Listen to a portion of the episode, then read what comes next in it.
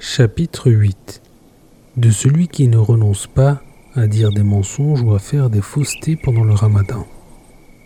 Selon Abu Huraira, l'envoyé de Dieu sallallahu alayhi wa sallam, a dit Celui qui ne renonce ni à dire des mensonges, ni à pratiquer des faussetés, Dieu n'a nul besoin qu'il se prive de boire ou de manger.